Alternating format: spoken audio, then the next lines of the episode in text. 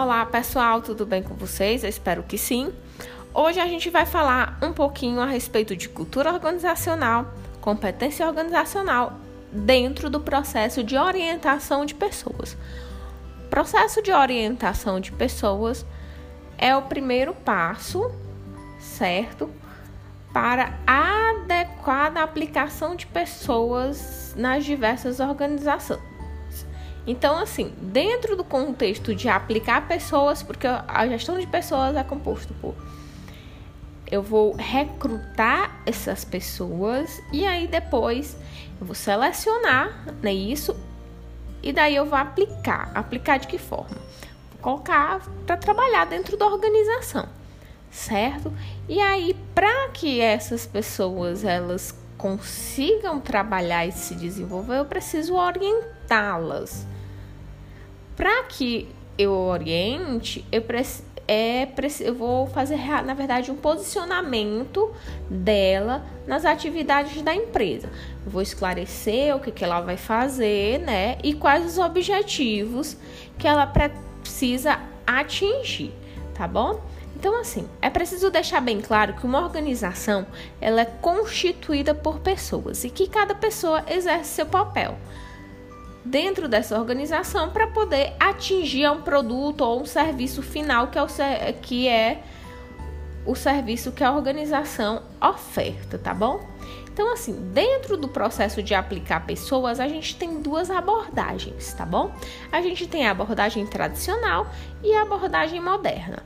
Na abordagem tradicional, ele também é conhecido pelo modelo mecanístico, né? ênfase mais na eficiência, nos fatores higiênicos, é mais estabilidade, mais conservador e mais permanente, tá bom?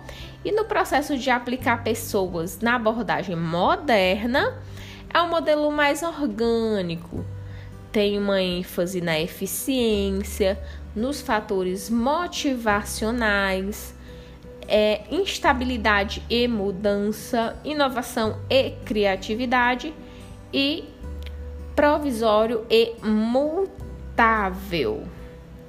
Então, assim, gente, a gente precisa compreender que a, a gente possuir o recurso, ou seja, possuir as pessoas trabalhando para a gente, não é o suficiente. Eu preciso ter competência organizacional. O que, que é essa competência organizacional? É saber utilizar adequadamente, né, de forma produtiva as pessoas, saber a, aplicar essas pessoas e orientá-las para que elas consigam dar ter produtividade dentro da organização.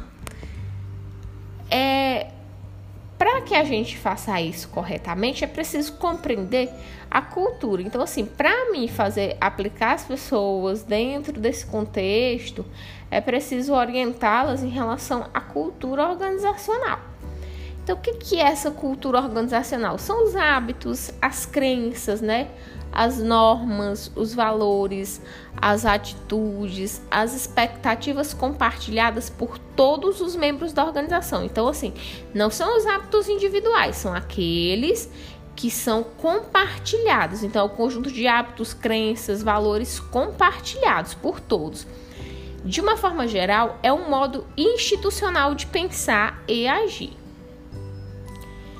É, eu tenho alguns aspectos, tá bom? Dessa cultura. São aqueles aspectos formais que eu, como o próprio nome já diz, são mais formais, né? Que é, é, é, dito né, na política e diretrizes de pessoal, são os componentes visíveis, né? Observáveis, tá bom?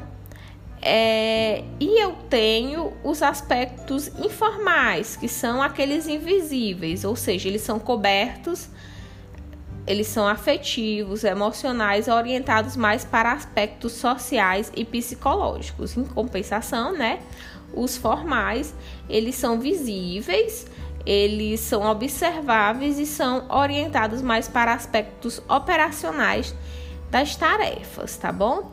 Dentro dos componentes da cultura organizacional, a gente tem também é, os artefatos, né?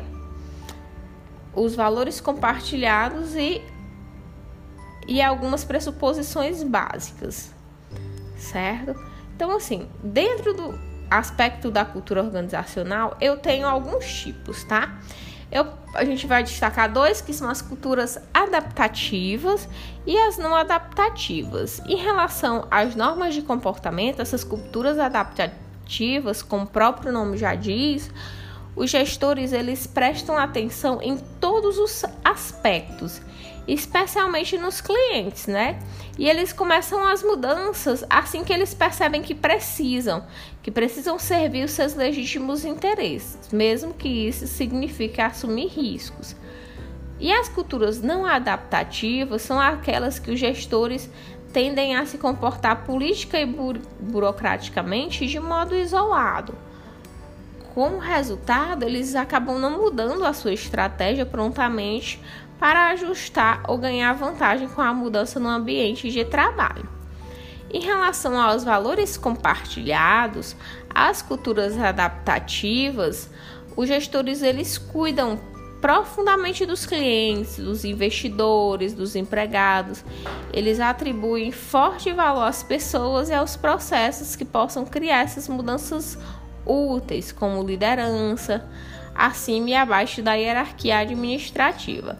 Já nas culturas não adaptativas, esses valores compartilhados, os gestores eles cuidam principalmente de si mesmos, de seu grupo imediato de trabalho, e de algum produto ou tecnologia associada a esse grupo, né? Então eles assim, eles atribuem mais valor à ordem e à redução de risco nos processos administrativos do que mesmo em liderar iniciativas.